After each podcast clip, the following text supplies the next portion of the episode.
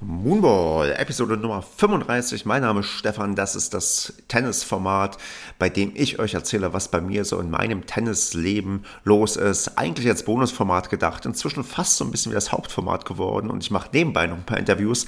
Aber ich habe eine gute Neuigkeit, denn ich habe letzte Woche ein neues Interview aufgenommen. Das werde ich die Tage auch fertigstellen und hochladen und dann gibt es endlich mal wieder ein Gespräch mit jemandem, der auch eine Riesenleidenschaft beim Thema Tennis hat, der ganz, ganz viel erzählen kann, wo die Grenze ein bisschen verschwimmt zum großen Tennis, aber das werdet ihr dann hören, was das genau bedeutet, mit wem ich da gesprochen habe und was es damit auf sich hat. Aber da könnt ihr euch, glaube ich, auf eine recht spannende und interessante Folge freuen, die mir auch nochmal sehr viel Input gegeben hat für das, was ich vielleicht noch machen möchte im Internet, was ich noch machen kann und was ja sonst noch so möglich ist, wenn man Tennis so ein bisschen voranbringen möchte im Internet, in der Gesellschaft oder wie auch immer ich hier meinen Auftrag definieren möchte. Also seid da gespannt und freut euch demnächst mal auf ein weiteres Interview. Es wurde auch verdammt doch mal Zeit. Ich glaube, das waren jetzt doch einige Monate und Wochen, wo ich euch nur mit meinem persönlichen Tennisleben gelangweilt habe. Und da ist auch mal wieder gut, wenn mal etwas Abwechslung drin ist und mal wieder jemand anders ein bisschen was erzählen kann.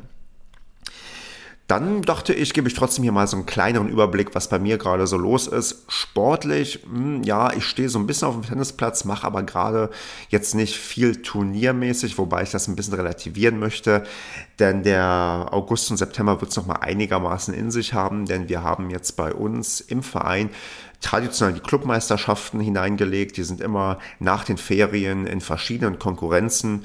Wir spielen Einzelkonkurrenz Herren und Damen, sowohl dann auch noch das Doppel bei Herren und Damen und eine Mixed-Konkurrenz und verteilen das über mehrere Wochen, wo Leute halt vordefinierte Zeitfenster haben, um entsprechend ihre Runden abzuspielen. Und da mische ich jetzt auch mit und wir haben als kleines Special gehabt, dass wir dieses Jahr zum ersten Mal und vielleicht sogar als einziger Verein in ganz Deutschland, der das jemals versucht hat oder gemacht hat, die Clubmeisterschaften online auf Instagram ausgelost haben, also das live gestreamt haben haben.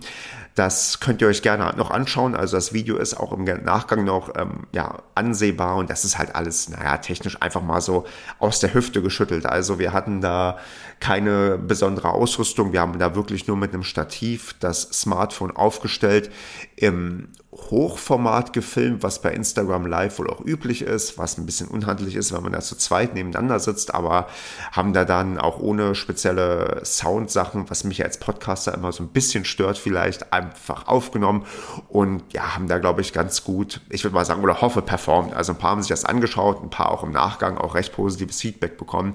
Ich denke mal, das ist so eine Sache, das werden wir jetzt öfters mal versuchen, auch vielleicht so ein bisschen uns auf Video mal ja, einzuschießen, was unseren Instagram-Kanal angeht. Ich bin ja doch eher neugierig, auch wenn es so ein bisschen so wirkt wie jemand, ja, hier Mitte 30 versucht jetzt doch mal irgendwie was mit Instagram zu machen.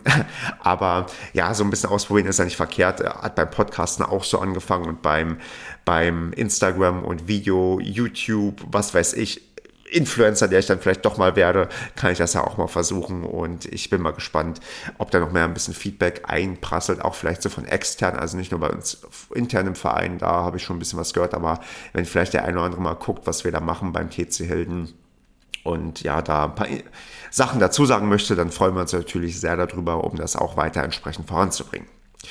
Sportlich kann ich noch so ein bisschen sagen, mit der Auslosung bin ich, naja, nicht ganz so zufrieden. Also gerade in der Einzelkonkurrenz, da habe ich mal so geguckt, boah, da gibt es so, so gute Turnierspots, wo ich denke, da ist die Wahrscheinlichkeit ganz gut, dass ich da sogar ins Halbfinale vordringen würde.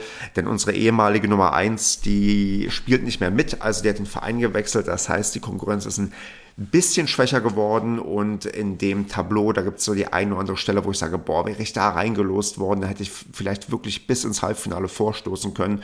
Und das wäre für mich ja sowieso ein Riesenerfolg, weil bisher habe ich maximal die erste Runde überstanden.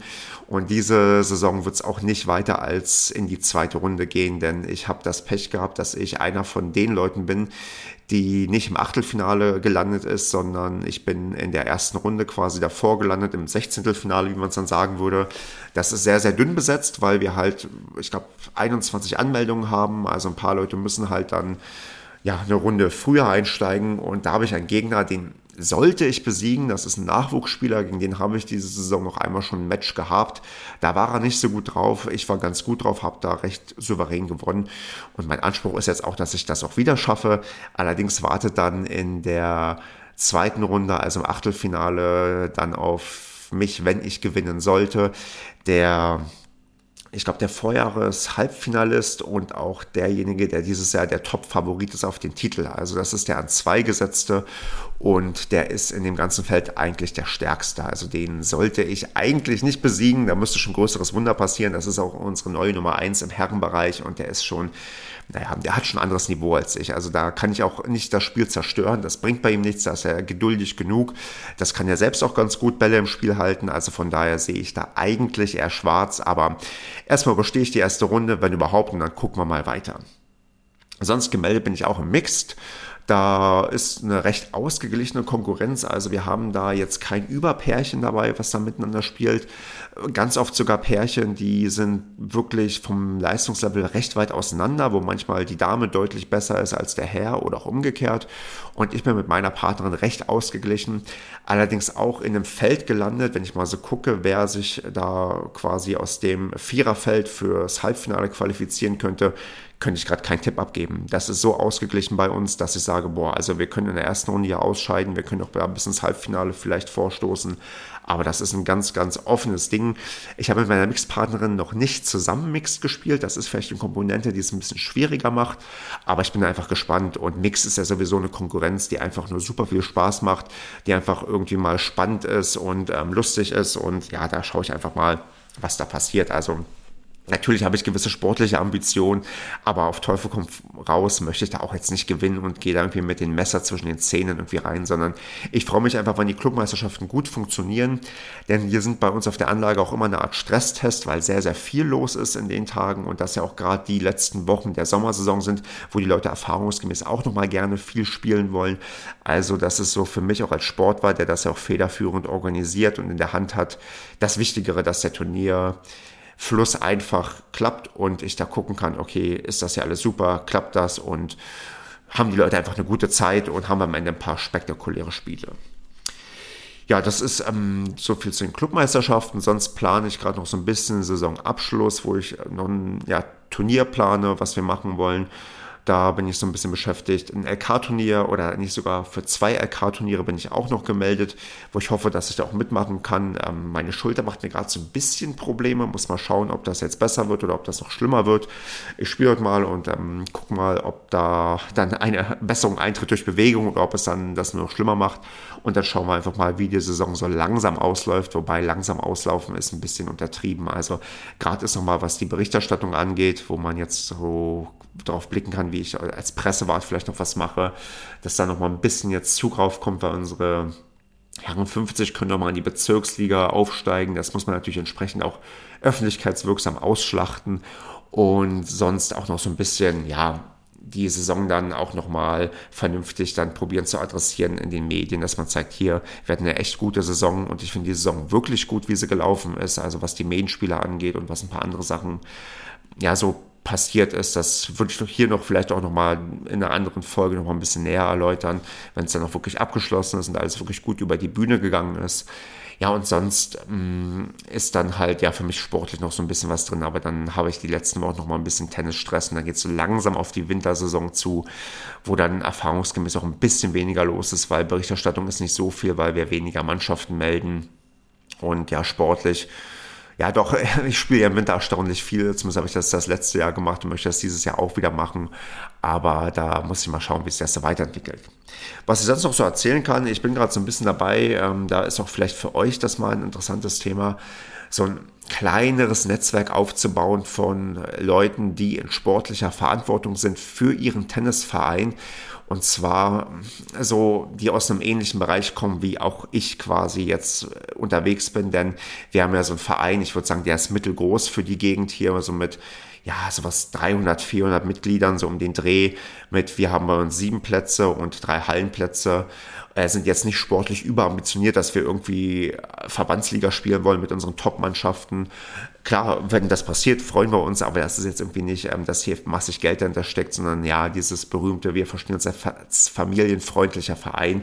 Wenn ihr auch in so einem Verein irgendwie tätig seid und da irgendwie sportlich in Verantwortung steht und irgendwo hier im Großraum Düsseldorf und Umgebung euch aufhaltet, dann meldet euch gerne, denn ich versuche da so ein kleineres Netzwerk aufzubauen mit ein paar Leuten. Also zwei habe ich jetzt schon gefunden, die quasi ähnliche Grundvoraussetzungen haben, wo wir alle vielleicht auch ähnliche Probleme haben, über die wir uns unterhalten können, sei es irgendwie ehrenamtliches Engagement, sei es wie geht man vernünftig mit seiner Tennisschule um, sei es, was macht man intern für Veranstaltungen oder wie stellt man sich extern gut dar, wie gewinnt man neue Mitglieder, wie hält man neue Mitglieder, da bin ich gerade so ein bisschen dabei, mich auszutauschen mit Leuten, die, sagen wir mal, ähnliches vor sich haben, ähnliche Probleme vielleicht haben, auch ähnlich berichten können, was gut läuft, was schlecht läuft.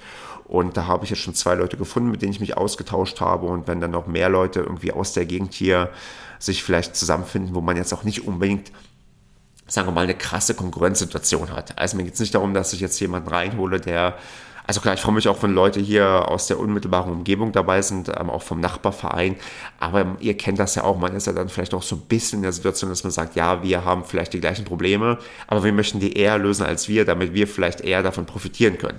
Also man ist ja manchmal so ein bisschen, also ich, ich rede auch gerne offen mit Leuten aus meiner Gegend, so ist es nicht, aber es ist ja nochmal einfacher, auch Eindrücke und Erfahrungen auch aus anderen Städten zu bekommen, auch vielleicht da zu hören, wie da Sachen anders laufen. Also wenn es da irgendwie Interesse gibt, dann meldet euch gerne bei mir, dann kann ich euch mal sagen, was da bisher so für Gespräche stattgefunden haben, über was man sich so austauscht und was man vielleicht auch für ein Format irgendwie da etablieren kann. Wie gesagt, Großraum Düsseldorf, ähm, wenn ihr Richtung Düsseldorf quasi fahren könnt und das für euch quasi keine Distanz ist, dann, dann werdet ihr hier vielleicht in der richtigen Adresse euch bei mir zu melden. Ja, und das wäre es dann auch soweit. Ich will es so einigermaßen kurz halten, keine 20-Minuten-Episode. Am Ende gibt es noch eine kleine Match-Tiebreak-Story, die hat der Joe beigetragen. Der war hier auch schon mal zu Gast und der hatte am Wochenende einen recht dramatischen Match-Tiebreak, den er doch recht, ja, nicht nur recht, sondern sehr, sehr knapp verloren hat. Könnt ihr euch gleich mal anhören und da würde mich mal interessieren, wie geht ihr mit solchen Sachen um? Also wenn ihr so knapp verliert, wie lange spukt euch das im Kopf herum? Wie einfach ist es für euch zu sagen, Mensch, das war ein geiles Match, da freue ich mich drüber, dass ich da überhaupt mit dabei war? Oder wie sehr hängt das auch im Kopf nach, dass man da so eine blöde Niederlage vielleicht kassiert hat? Also das würde mich vielleicht noch interessieren. Den Joe wahrscheinlich auch, der will, glaube ich, auch wissen, wie man damit am besten umgeht. Und mit diesem kleinen ja, Match-Tiebreak entlasse ich euch in diese Woche. Und wie gesagt, freut euch auf eine neue Folge, die demnächst kommt mit Interview ich verrate noch nicht so viel, aber es ist, nee, ich verrate einfach gar nichts. Es ist aber ein, ein einigermaßen prominenter äh, Mensch, der beim Tennis auch online sehr präsent ist. Und ja, vielleicht könnt ihr es schon erraten. Wenn nicht, dann werdet ihr es zeitnah hören. Und bis dahin wünsche ich euch eine gute Zeit und ja, einen schönen Start in die Woche. Guten Morgen, lieber Stefan. Ich bin äh, weiterhin äh, treuer Zuhörer deines äh, Tennis-Podcasts und würde gerne einen kleinen Beitrag zu deiner Kategorie Match-Tiebreak zuliefern. Wir hatten am Samstag unser vorletztes Meisterschaftsspiel im westfälischen Gronau und äh, ja, etwas zerknautscht vom Vortag, äh, da ich meinen Geburtstag gefeiert habe, sind wir auch mittags dort angekommen und äh, sehr, sehr sympathische Gegner und wir hatten äh, von Anfang an eine gute Stimmung, haben uns dann eingeschlagen und ich habe schon gemerkt, au, das ist ein ähm, Gegner, der genau das gleiche Niveau hat wie ich. Ja, der ist dann auch äh, wie ein äh, Teufel ins Spiel gestartet, führte nach einer guten Viertelstunde schon 4 zu 0. Dann äh, bin ich wach geworden und äh, konnte den zweiten Satz, äh, den ersten Satz zumindest noch auf 6-3 stellen. Gewinne den zweiten Satz relativ deutlich mit 6-1, äh, auch sehr knapp zwar, aber er hat dann irgendwann äh, laufen lassen, hat er mir auch gesagt, ein bisschen Energie gespart. Und dann ging es in die Lotterie, in den Match-Tiebreak. Ähm, ja, ich habe kurz ein bisschen geführt, 2-0, 3-2, dann führt er, ich glaube 5-3, 6-4, es geht so hin und her. Äh, bei 9-8 habe ich meinen ersten Matchball, dann, äh, ja, den kann er gut abwehren. Äh, muss gleich dazu sagen, am Anfang des Match-Tiebreaks haben wir uns auch noch Winner äh, auf die andere Seite geprügelt. Irgendwann so ab 7-7, 8-8 war es dann eigentlich nur noch ein Schieben und äh, bitte mach du den Fehler. Ja, ähm, ich konnte meinen vierten Matchball nicht nutzen. Er hat am Ende seinen dritten Matchball nutzen können und gewinnt das Spiel 17-15 ja, es tat verdammt weh. äh, aber das heißt dann Wunden lecken. Äh, zu allem Überfluss ging es dann im Doppel genauso weiter.